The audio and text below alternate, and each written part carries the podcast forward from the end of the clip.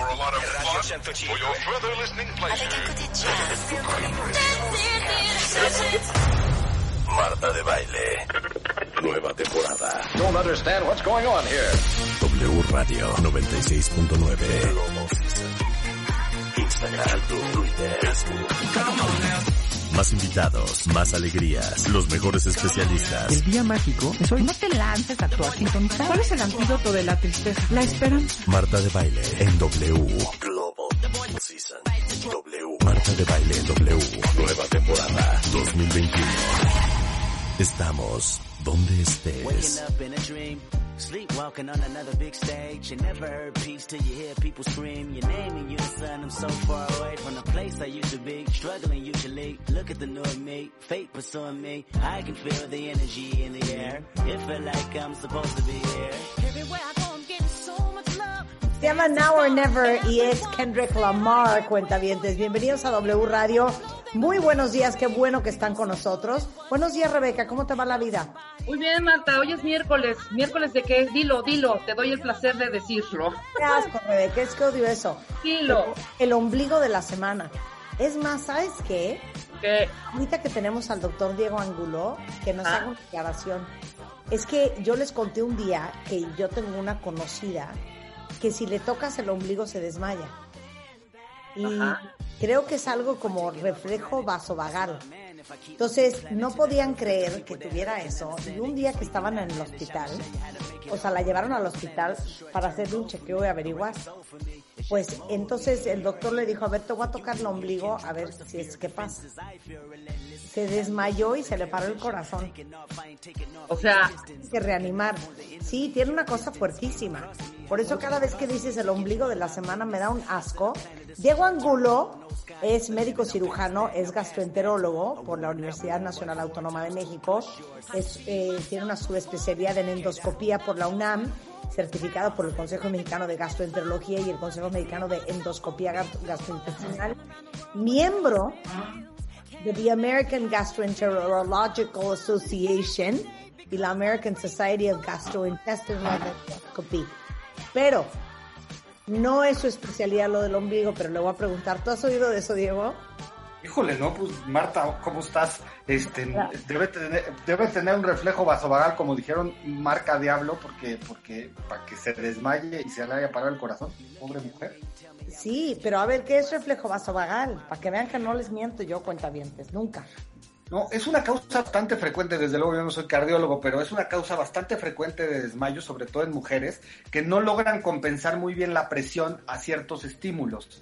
Y a veces, si ella, por ejemplo, tuviera una pequeña hernia o algo y activa el vaso vagal, no compensa muy bien la presión, entonces el corazón también disminuye mucho de latido y por eso se desmayan. Pero ¿qué es reflejo vasovagal? O sea, en general. O sea, o sea, el vago es un nervio muy importante que controla los latidos y, la- y también la, la presión arterial. Entonces, cuando estimulas el vaso vagal, o sea, el nervio vagal, este, hay cierta descompensación en la presión o en la frecuencia cardíaca y el paciente se desmaya. ¿Qué cosa? Para que vean que deja de estar diciendo, Rebeca, que el miércoles es solo ombligo de la semana. oye, Ya. no, y además, no, ya aprendimos algo, ya sabemos que existe un nervio vasovagal. O sea, el nervio vagal, que es lo más importante. Yo sabía que había gente que era muy susceptible, pero no al tal grado de parársele el corazón. Seguramente vamos a hablar con un cardiólogo para eso y lo hablamos con Manlio. Seguramente. Es es un tema bien interesante y bien frecuente. Sí vale la pena hacer un programa del, del vasovagal, porque sí las mujeres sufren mucho y, y se marean, llegan a desmayarse, pero, pero, pero es bastante frecuente. ¿Sabes lo que más me sorprendió ahorita? Que Marta cree que todos los doctores saben de todo. Ahorita qué bueno que dijiste, no soy cardiólogo, porque Marta cualquier doctor, hasta el ortopedista le dice, oiga doctor, ¿por qué traigo las venas inflamadas y por qué siento cólico y por qué? No, a ver, no soy ni ginecólogo, no soy tampoco hematólogo, pero recurre a tu doctor. A ver, pero, pero ¿cómo no vas a ver si estudió medicina antes que ser gastroenterólogo? Antes que ser... Esa es la subespecialidad, Rebeca. Lo que pasa es que como tú no entiendes nada del mundo de la medicina, Bueno, eso sí puede ser. Perdón, Diego. El tema que nos trae hoy, el día de hoy, ¿cuál es, Marta? ¿Vas a decir algunos datos extras de cómo estamos, de todo este rollo, o entramos directo al tema? No, pues si quieren les cuento cómo estamos el día de hoy. Pues Seguimos sí. siendo el tercer lugar en la lista, en la lista de países con más muertos por COVID. Este, 1.278 casos nuevos, 175 muertes en las últimas horas. Hay una nueva variante de COVID en Francia. Este, y rarísimo, pero escuchen esto que está súper interesante. Un grupo de científicos de la Universidad eh, Atlántica de Florida informaron el primer caso de un recién nacido con inmunidad al COVID después de que la mamá recibió la vacuna de Moderna a las 36 semanas de embarazo. El bebé nació con inmunoglobulinas IgG, que son uno de los cinco anticuerpos que el organismo fabrica para defenderse del COVID. ¿Qué tal? Wow. Wow. Qué interesante, ¿no? Qué, qué- qué emoción, ¿no? Además. Claro, y luego resulta ser que hay un cuate que se llama Peter Daszak, que es presidente de Eco Health Alliance y miembro de la Organización Mundial de la Salud, que propuso una nueva teoría acerca de de dónde vino el COVID. Y dicen que de acuerdo con Peter, el virus habrá surgido en una granja de animales exóticos en China y este planteamiento estaría avalado en nuevas pruebas encontradas por el equipo de la Organización Mundial de la Salud enviado a China para investigar de dónde nació el COVID y van a investigar esta teoría de Peter Daszak de que fue en una granja de animales exóticos en China. ¿Qué vamos a hacer el día de hoy? Tony Karames in the house. Vamos a hablar de ocho formas de trabajar con el estrés desde la perspectiva budista. Vamos a tener a la gran, gran abogada Ana María Kudish, por si alguien ocupa. Ella es maestra en Derecho Familiar y vamos a hablar de alienación parental como una forma de maltrato. Para quienes piensan que sus hijos no deben de estar y querer a su ex por el dolor que les hayan causado, les vamos a explicar por qué es una pésima idea que solo va a tener terribles e irreparables consecuencias para toda la vida en un niño. Pero vamos a arrancar con Diego. Y esta fue una discusión. Yo no sé Diego Angulo. Diego, aparte de que es gastroenterólogo, es mi gastroenterólogo, a quien llamo cada semana de Diego, parezco embarazada. Diego, me arde la garganta. Diego, tengo reflujo. Diego, tengo acidez. Diego, me arde la espalda. Diego, este, siento clavado un puñal en eh, cada ovario. Diego, me duele la espalda baja. Diego, parece que tengo nueve meses de embarazo. ¿Verdad, Diego? ¿Qué tanto amas mis llamadas? No, Marta, es, la verdad es que es bien frecuente lo que te pasa a ti y pues la gente estresada y muy movida y, y- y les pasa este tipo de cosas, pero siempre es un gusto oírte, Marta. No, un gusto tenerte acá. Oye, hoy vamos a hablar del páncreas, cuentavientes. Pero la primera pregunta que le voy a hacer a Diego es, ¿quién es el dueño del páncreas? Así como el oncólogo es el dueño de las bolas, ¿quién es el dueño del páncreas? Pues mira, en general el páncreas es un, ya iremos platicando, pero es un órgano súper interesante porque tiene dos funciones. Pero realmente el páncreas lo, de- lo, vemos los gastroenterólogos porque es parte fundamental del, del proceso gástrico, de la digestión gástrica, y es, y es parte del tubo digestivo. En general, los gastroenterólogos, cada vez más se está haciendo, como es un órgano muy especial y difícil en varias ocasiones, se está haciendo una subespecialidad de gastroenterología donde se dedican al páncreas, que eso es bastante novedoso, Marta. O sea, aparte de ser doctores, son gastroenterólogos y aparte de ser gastroenterólogos, son pancreatólogos. Exactamente. Órale, pero esa es nueva. ¿Cuántos pancreatólogos hay en México? Híjole, que yo ubique realmente dos que hayan hecho una cosa muy, muy específica a páncreas, dos gentes. Ok, me explica, ok, empecemos con el ABC del páncreas, cuentavientes. A mí me trauma el páncreas, les voy a decir por qué. A mí también. Saben que de eso se murió Steve Jobs, de cáncer de páncreas. Y ahorita vamos a entender por qué cuando te dicen cáncer en el páncreas ya te cayó la voladora. O sea, ¿por qué es tan grave el cáncer de páncreas? Pero bueno, onta el páncreas. El páncreas, el páncreas es, está justamente por atrás del estómago, ah, digamos que entre el ombligo y, la, pe- y el, el agujerito que estamos abajo de las costillas, que se llama apéndice gifoides, está atrás del estómago y por delante de la columna, está como hacia atrás, pero justo en la parte de arriba del abdomen, Marta. O sea, no te lo puedes tocar. No, no te lo puedes tocar. ¿Lado No izquierdo o derecho? No, justo en el centro, justo en el El centro. Justo en el centro. Ajá. Ok, Y es- ahora. y Ajá. Y tiene, y anatómicamente tiene como una forma de una coma, por ejemplo. Tiene como un, un- una bolita que es la cabeza del páncreas, tiene un cuerpo y tiene una cola. O sea, es como, una, como, un, como un cometa, digamos, que está en el centro del, del abdomen. Tamaño, compáramelo con una fruta, para que sea Ah. más... Pues debe ser más o menos como un cuarto de un plátano, uno de los, de los platanitos chiquitos, más o menos seis pulgadas, Miti. O sea, es bastante. Como un plátano dominico. Exactamente. Pues sí es grande. Sí, sí, sí, es un, es un órgano grande y, y ahorita iremos platicando, pero bien importante. Ok. Eh, ¿Cuánto pesa un páncreas? Ah, eso es una pregunta muy difícil. Depende mucho del peso del paciente, porque de esto, pero no sé exactamente el, el gramaje, no me lo sé, Marta. Oye, ahora, otra cosa. ¿Por qué cuando sacan fotos del páncreas, el páncreas es como muchas bolitas? Porque, o sea, el páncreas, entrando, entra- entrando al tema, el páncreas tiene dos funciones muy importantes. Tiene una función endocrina y tiene una función exócrina. ¿Qué quiere decir esto? La función endocrina, que son hormonas que secreta el páncreas, que se producen en el páncreas, se meten al torrente sanguíneo y su función está lejos del páncreas, está en todas las células del cuerpo. Y la función exo, que ahorita veremos cuáles son las funciones endocrinas. Y la función exócrina son, produce muchas enzimas que van directo hacia el intestino para poder digerir lo que comemos, principalmente grasas. Entonces está lleno de células y de islotes, que son como islitas de células, que por eso se ve como, como nodulitos, como bolitas, que son los productores de las hormonas. Ok, ¿cuáles hormonas produce el páncreas? Nada más que nada, nada más ni nada menos que la insulina, productora que, que hace que podamos digerir y absorber la glucosa dentro de las células. Produce otra cosa que se llama glucagón, que va muy, muy de la mano con insulina, y otra hormona que se llama somatostatina, que también tiene que ver con la digestión y con la producción de otras hormonas. O sea, en realidad cuando tienes eh, resistencia a la insulina, cuando tienes prediabetes, cuando tienes diabetes tipo 2, cuando tienes diabetes tipo 1, es una disfunción de la producción de insulina que sucede en el páncreas.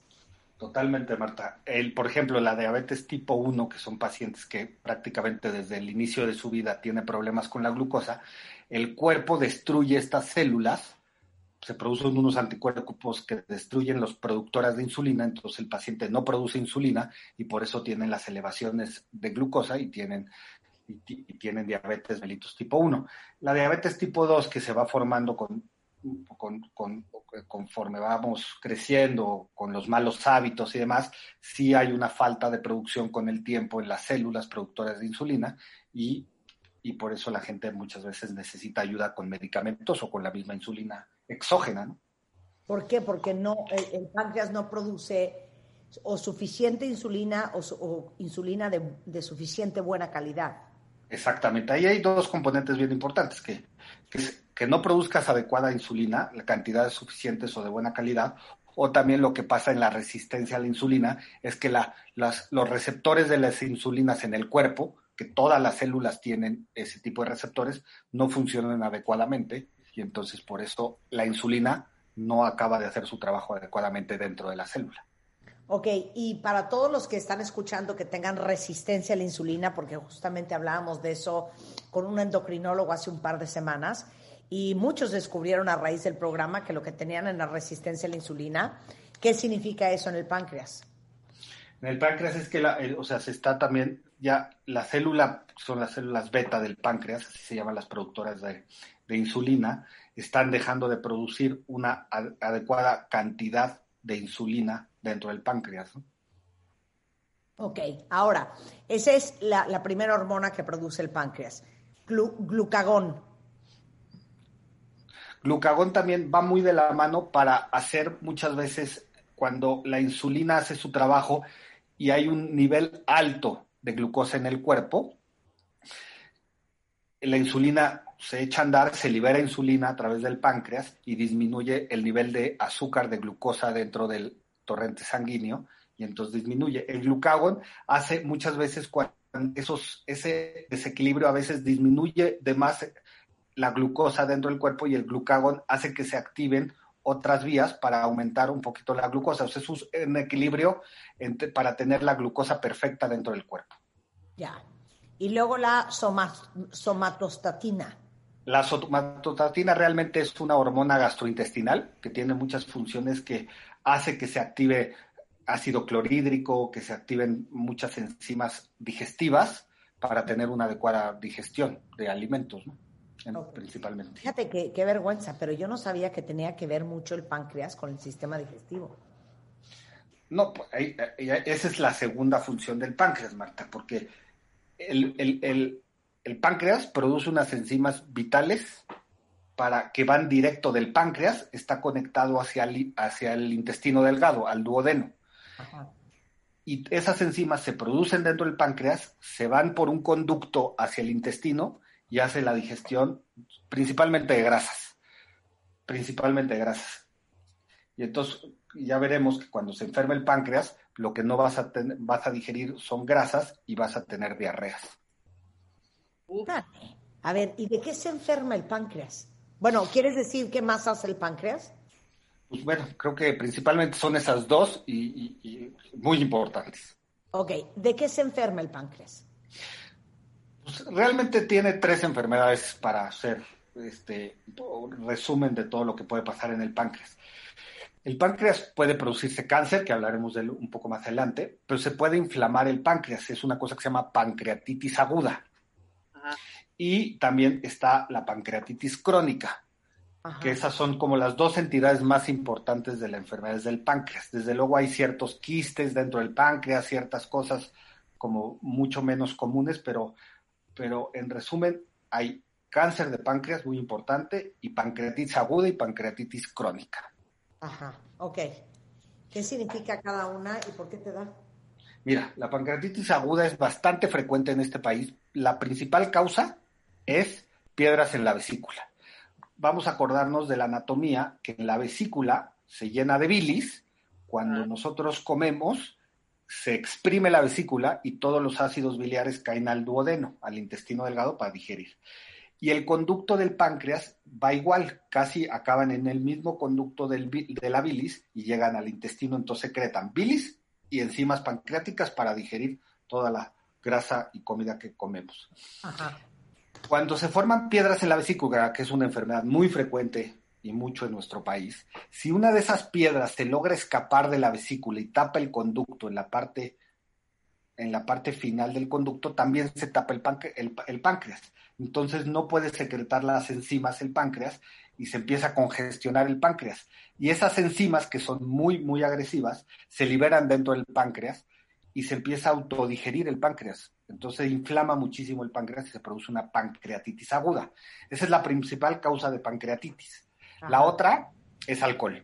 El consumo de alcohol frecuente y excesivo que también es una parte importante en nuestro país, es una causa de pancreatitis aguda. Otra causa son... Inflama, pero perdón, espérame, ¿por qué se inflama por alcohol el páncreas?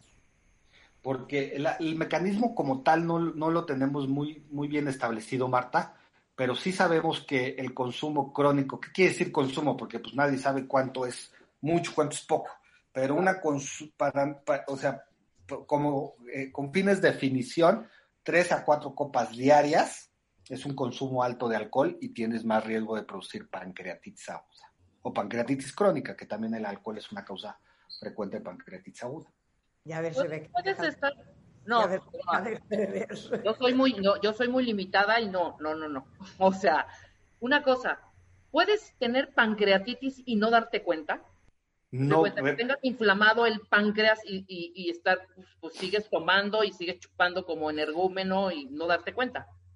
No, es, es, mira, la verdad es que la pancreatitis es dolorosísima, Rebeca. Es, duele, duele, duele y como, como pocas cosas en el cuerpo. Entonces, generalmente, y los pacientes llegan doblándose del dolor.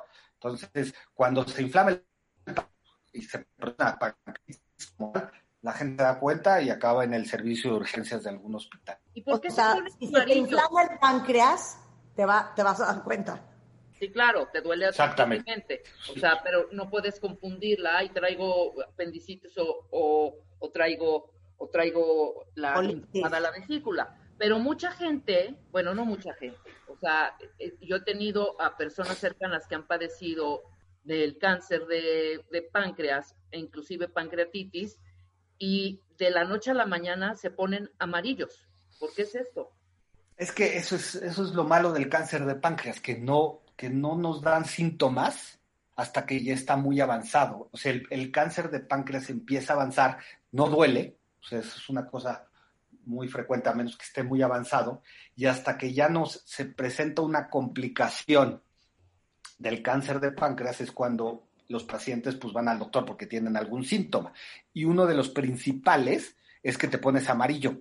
Y eso es porque el conducto del páncreas pasa por arriba de la cabeza del páncreas. Entonces se comprime el conducto eh, eh, de la bilis que pasa a través del páncreas y entonces se obstruye la salida de la bilis y entonces te pones amarillo. Entonces el paciente va, él se siente perfecto, pero lo ven amarillo. Se hace estudios y resulta en un cáncer de páncreas que generalmente es avanzado. Ese es el espanto. Pero espérate, antes de pasar al, eh, al cáncer de páncreas, terminemos pancreatitis aguda. Entonces, eh, puede ser, digo, son muy claros, los síntomas son muy dolorosos y puede confundirse con qué. Generalmente, Marta, se puede confundir, como es un dolor clavado en la boca del estómago, clavado que se irradia, que, o sea, que se va hacia la espalda, y es como si tuvieras un cuchillo, y muchas veces como en mi cinturón, o sea, muy claramente te duele de la boca del estómago hacia atrás, hacia la espalda, y se puede confundir desde luego con úlcera gástrica, hasta con un infarto, con, con una piedra en la vesícula, con una vesícula aguda, o sea, sí tienes que, que, que, estudiarlo, porque pues, se puede confundir con muchas cosas dentro del cuerpo. ¿no? ¿Y la pancreatitis crónica? La pancreatitis crónica es, es es, es, es, complicada, la verdad, porque son cuadros como de dolor intermitente, de repente te perdona la pancreatitis crónica, o sea, estás bien, de repente tienes dolores abdominales, luego como deja de hacer su función adecuadamente el páncreas, deja de producir hormonas y entonces te suba el azúcar, o dejas de producir las enzimas digestivas y empiezas a tener diarreas, es como un cuadro mucho más insidioso, o sea, no muy claro, pero y a veces no es tan fácil de diagnosticar como la pancreatitis aguda.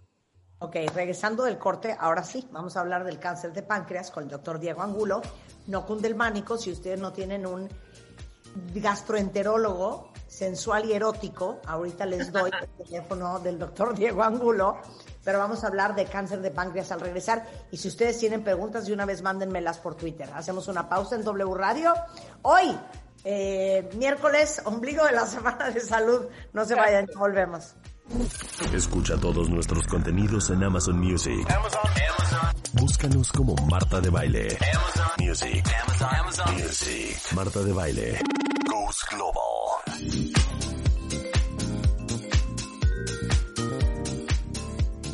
Estamos de regreso en W Radio. Qué bueno que están con nosotros porque estamos aprendiendo todo lo que tenemos que saber sobre el páncreas, qué hace, de qué se enferma ya hablamos que es un gran productor de tres eh, hormonas muy importantes.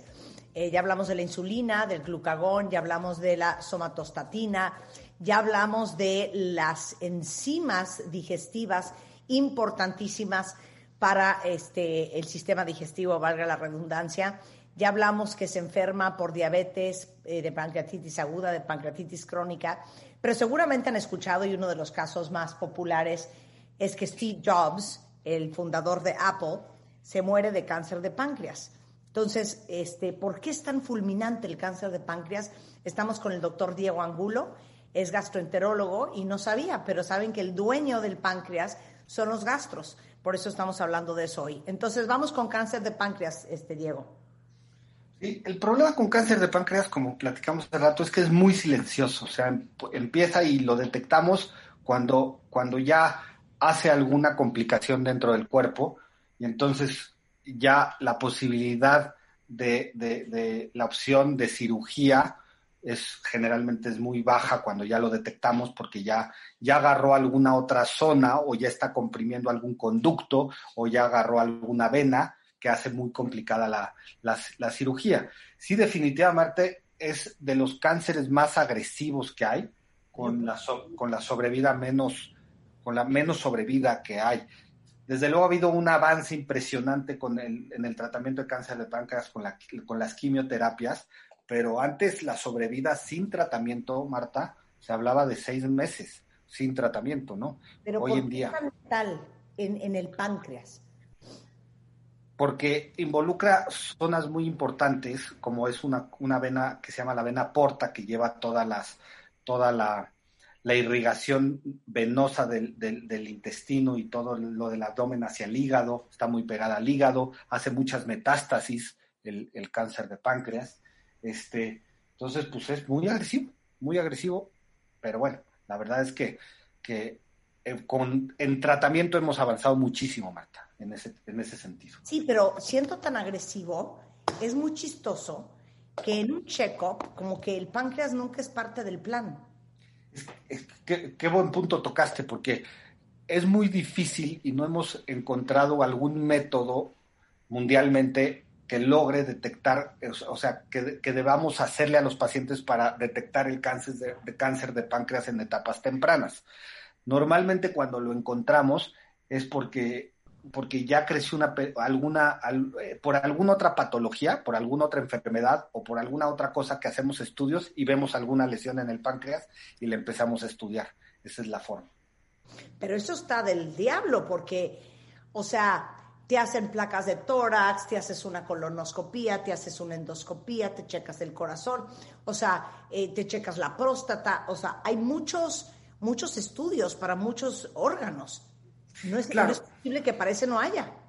Pues mira, la verdad es que eh, hay tomografías, hay resonancias magnéticas que ven muy bien el páncreas, pero no se ha podido estandarizar que los que, qué pacientes les debemos hacer tomografías. No podemos hacerle tomografías a todo el mundo a ver si encontramos algo. Tampoco no, no, no, no, tiene mucho sentido. Pero lo que sí estamos haciendo en los pacientes que tienen un poco más de riesgo de tener cáncer de páncreas, que tuvieron familiares con, con cáncer de páncreas, esos los podemos estudiar y hacer estudios específicos para detección temprana de cáncer de páncreas. ¿no? Pues sí, pero si tú eres un hipocondriaco de lo peor, pues sí, hazte una tomografía del páncreas. Pues sí, exactamente. Pues sí. no, no, sale, no sale en la tomografía de, de, estómago, de toda la que te hacen de estómago, que se ven todos los órganos. Sí, normalmente sí, Rebeca, eh, para estudiar el páncreas hacemos una Bien. tomografía de abdomen y ahí podemos ver el, el, el, el páncreas. Perfecto. Y podemos ver lesiones en el páncreas, definitivamente. Claro, claro chánfalas, ¿eh? me quedé shook en él. Ahora, ¿cuáles son las señales de que algo no está bien con el páncreas? Da, dame un resumen. Generalmente, Rebeca lo dijo muy bien, uno de los principales síntomas es que te empiezas a poner amarillo, ¿ok? Amarillo y entonces pues vas al doctor, te miden las bilirrubinas y esto tiene las bilirrubinas altas, se te estudia y se ve que está tapado el conducto que drena la bilis a consecuencia de una lesión en la cabeza del páncreas. Otro, una cosa bien importante es de repente por azares del destino se te subió la glucosa, también puede ser que de repente te volviste diabético y no tiene ninguna explicación y no traías ningún antecedente. Otro, otro número tres, bien importante es depresión.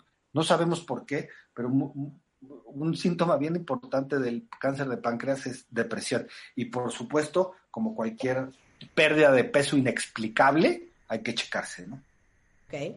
Mira, dice aquí, este, Dilops, oye, gracias por escribirnos y qué pena y un abrazo para ti. Eh, mi mamá pensó que era gastritis y lo dejó pasar. Se lo detectaron y se murió a los cinco meses. Sí. ¿Cómo lo puedes confundir con gastritis? Pues es que los pacientes tienen como síntomas muy poco específicos, o sea, no, no tiene, o sea, no es como la pancreatitis que hablábamos antes, que de repente te da un dolorón que no aguantas, que acabas en el hospital y entonces te estudiamos y, sale el problema. Son como muy insidiosos, no te sientes bien, estás con diarreitas, o sea, muy poco claros los síntomas que te puedes dar un antes un cáncer de páncreas hasta que ya está muy avanzado. Oye, eh, te lo juro que en la tarde estoy en tu consultorio para que me cheques el páncreas. Ya, Marta. Marco Guzmán dice, oye, de verdad, eh, eh, sí vuelve a repetir qué estudios se deben de hacer de forma preventiva, si es hereditario, porque en el caso de Marco, su mamá y tres de sus hermanos murieron de cáncer en el páncreas. Okay. Pues mira, la verdad es que lo que vale la pena es que lo, vaya con su médico, con su, especialista y él lo vaya, lo vaya valorando. Realmente lo que nosotros hacemos es estudios de imagen, que puede ser o una tomografía, que es, una, como, es un estudio muy completo de los órganos dentro del, del abdomen, o una resonancia magnética, pero habría que ver algunas cosas muy específicas de Marco, por ejemplo, en este caso, para saber cuál es el mejor estudio. Pero creo que el estudio que mejor puede llegar a prevenir sin ser lo mejor es una tomografía. Pero te digo una cosa, Marcos, si yo fuera tú, yo estaría visitando al gastro por lo menos cada año y haciéndome mis chequeos, ¿no? Oye. Sin duda. Ahora, te voy a decir cómo es también. De pronto yo tengo a dos, dos personas, eh, dos amigos de, de, muy, muy cercanos, donde sus mamás, a dos igualito, ¿eh? Ay, la vesícula, la vesícula, la vesícula, la vesícula. Abren para ver la vesícula y adiós, ¿eh? O sea, traían ya un cáncer de, de páncreas. Y las dos coincidió con la vesícula, ¿no? Creo que el mensaje es, es, es, es a la gente que, no está bien y que tiene algún síntoma y demás, desde luego no, no, claro, el cáncer de páncreas no está así súper frecuente, pero hay que atenderse cuando uno tiene algún problema y ir con su especialista, ir con su médico y hacer lo que se tenga que hacer, sin entrar en pánico, pero si uno trata de, de tapar sus síntomas, pues es cuando muchas veces vienen los problemas. ¿no? De acuerdo. Oye, este, este es, este es, mira, qué horror, híjole, qué tristeza estos casos. Su papá, el papá de Sandy, murió de cáncer de páncreas por una negligencia en el IMSS, porque lo confundieron con gastritis. Sí, sí, generalmente los casos de cáncer de páncreas, bien lo dijiste, son trágicos en general, porque pues, son, son etapas avanzadas con una sobrevida muy, muy, muy corta, ¿no? Oye, Adrián dice que salió alto en alfamilasa amilasa, sí. Esta es una de las enzimas que produce el páncreas, una se llama amilasa y otra se llama lipasa. Ah, y eso es muchas veces lo que medimos, por ejemplo, cuando tú tienes una pancreatitis, la, forma de saberlo es midiendo estas enzimas que se van al cielo, ¿no? Y entonces sabemos que tú tienes una pancreatitis. A veces hay elevaciones de amilasa y lipasa que no tienen que ver tanto con una pancreatitis, porque la amilasa también se produce en la saliva, por ejemplo. Hay ciertos otros órganos que producen amilasa, pero, pero pues habría que estudiar que, por qué tiene la amilasa elevada. Claro, oye, sí hay que estudiar. Adriana, ahorita yo les doy los datos del doctor. Mi hijo tiene nueve días de que se enfermó, le dijeron que era gastroenteritis aguda. Llevó el tratamiento, pero no está del todo bien. Le duele muchísimo eh, cuando va al baño y su estómago se inflama cuando come. ¿Será el páncreas? Pues podría ser, desde luego, cuando hay dolor abdominal, una de las cosas que siempre vemos, ahí descartamos si tiene, si tienen los síntomas adecuados, es el páncreas. Entonces sí se puede, como platicamos al principio del programa, sí se puede confundir con muchas cosas.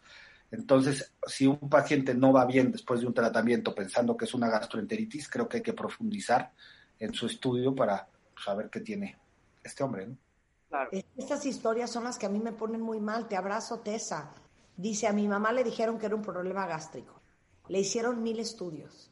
Y cuando se dieron cuenta, era cáncer de páncreas y se murió en menos de un mes. O sea, ¿cómo te haces para que no estén el doctor dando vuelta y vuelta y vuelta buscando qué es y encuentre rápido lo que es? ¿Es porque van al doctor incorrecto? Yo creo que, pues mira, la verdad es que sí creo que las especialidades médicas por eso han sido, se han vuelto pues una parte fundamental, porque, eh, eh, o sea, no, no, nos, la, medicina es tan amplia que nos hemos ido enfocando y sabemos de lo otro, tenemos que saber todo, como dijiste, hay que saber mucho del cuerpo y todo, estudiamos medicina general, pero creo que los especialistas de cada área pues son los que tienen que atenderlo porque pues es un mejor manejo, ¿no? Sí, es que les digo una cosa, por eso en el programa tenemos un menú extensísimo, que de hecho encuentran en martadebaile.com los datos de todos los doctores con que trabajamos, de doctores con alta especialidad. Porque de repente puede ser que al médico general se le vaya, puede ser que el ginecólogo se le vaya, puede ser que al internista se le vaya. Entonces, por eso buscar al especialista en lo que tienes. Si es una bola, es un oncólogo, si es un tema gástrico, este, o que no sabes si es vesículo, no sabes si es páncreas, no sabes qué puede ser, buscar a un gastroenterólogo, o sea, de verdad, buscar la especialidad. Eh, yo no tengo nada en contra de los doctores familiares y la verdad es que a veces eh, salvan vidas, pero si ustedes pueden tener un buen repertorio de especialistas, está espectacular. Eh, ¿A qué edad es más común que te dé, Diego, el cáncer de páncreas? Alrededor de los 50 años. Eso es como el promedio. qué padre. Se puede presentar en todas las edades definitivamente, pero sí, alrededor de los 50 años es frecuente, más frecuente. Claro. Eh, mira, Javier dice que lo operaron el 5 de febrero de este año de la vesícula. Es la tercera vez que lo internan porque tiene dolores y se puso amarillo y aún no saben a qué se debe su color amarillo. Mira, eso qué bueno que toca el punto, porque desde luego no todo lo que se pone amarillo es cáncer de páncreas, definitivamente. Es mucho más frecuente las enfermedades benignas. Y en México y en el mundo, eh, lo más común es piedras en la vesícula, que se escapan esas piedritas y tapan el conducto y te pones amarillo. Y eso es una patología que duele, duele mucho, y te pones amarillo y el trata y generalmente necesitas que te saquen la piedra y que te operen de la vesícula, etcétera, etcétera. Pero es un pero no no no todo gente que se pone amarillo tiene que pensar en cáncer de páncreas, no no quiero que quede ese mensaje, pero sí hay que eh, eh, por supuesto que hay que estudiarse, ¿no? Es que saben qué pasa, cuenta bien, te estoy leyendo a Mirna que dice, "Tengo diarreitas en las mañanas. Mis evacuaciones son muy irritantes. ¿Qué puede ser? ¿Puede ser cáncer?" Les digo una cosa, es súper común y es impresionante, y tú corrígeme si estoy mal, Diego, la cantidad de gente en México que padecemos, y me incluyo en ese barco, del estómago. Si no es diarrea, estás este, con retortijón. Si no es retortijón, estás distendido. Si no estás distendido, tienes reflujo, acidez, gastritis, agruras, eh, eh, eh, colitis, gastritis, padecemos mucho los mexicanos del estómago, ¿no? Muchísimo, sí, definitivamente entre, entre, entre la comida que nos gusta, este, que en, general no tiene mucha fibra, este, no es así como una, como dirán las nutriólogas, no abarcamos el plato del buen comer donde combinamos los diferentes alimentos, este, comemos mucha grasa, no tenemos buenos hábitos, estamos estresados, vivimos en una ciudad difícil, pues sí, el estómago sufre mucho y los pacientes en México tienen muchos temas de inflamación, diarreas, etcétera, etcétera. Es que les digo una cosa, todos deberíamos de tener de cabecera un gastroenterólogo. Entonces, les voy a contar quién es Diego. Eh, Diego, aparte de ser eh, médico cirujano por la NAGUA, que es gastroenterólogo por la UNAM, tiene una subespecialidad eh, en endoscopía por si también necesitan hacerse una endoscopía o una eh, colonoscopía. Está certificado por el Consejo Mexicano de Gastroenterología y el Consejo Mexicano de Endoscopía Gastrointestinal. Es miembro de the American Gastroenterological Association y de la American Society of Gastrointestinal Endoscopy. Endoscopy. O sea, qué horror. Parece trabalenguas eso. El punto que les quiero... Y él está en el Centro Médico ABC, en, en el Centro médico del Hospital ABC en observatorio. Es un amor de persona, no saben cómo ayuda a todos los cuentavientes. Es de los doctores que sí te pelan en WhatsApp, que eso da muchísima paz y felicidad. Entonces, si ustedes necesitan un gastro, ahí les va los datos de Diego. Es 5272 4919 5271 9283. Eh, se los pongo ahorita en Twitter por si alguien quiere conectar con él. Diego, muchísimas gracias como siempre. No, gracias a ustedes. Cuídense mucho. No, te hablo al rato. Diego. te hablo al rato. te mando un beso. Muchas gracias, Diego.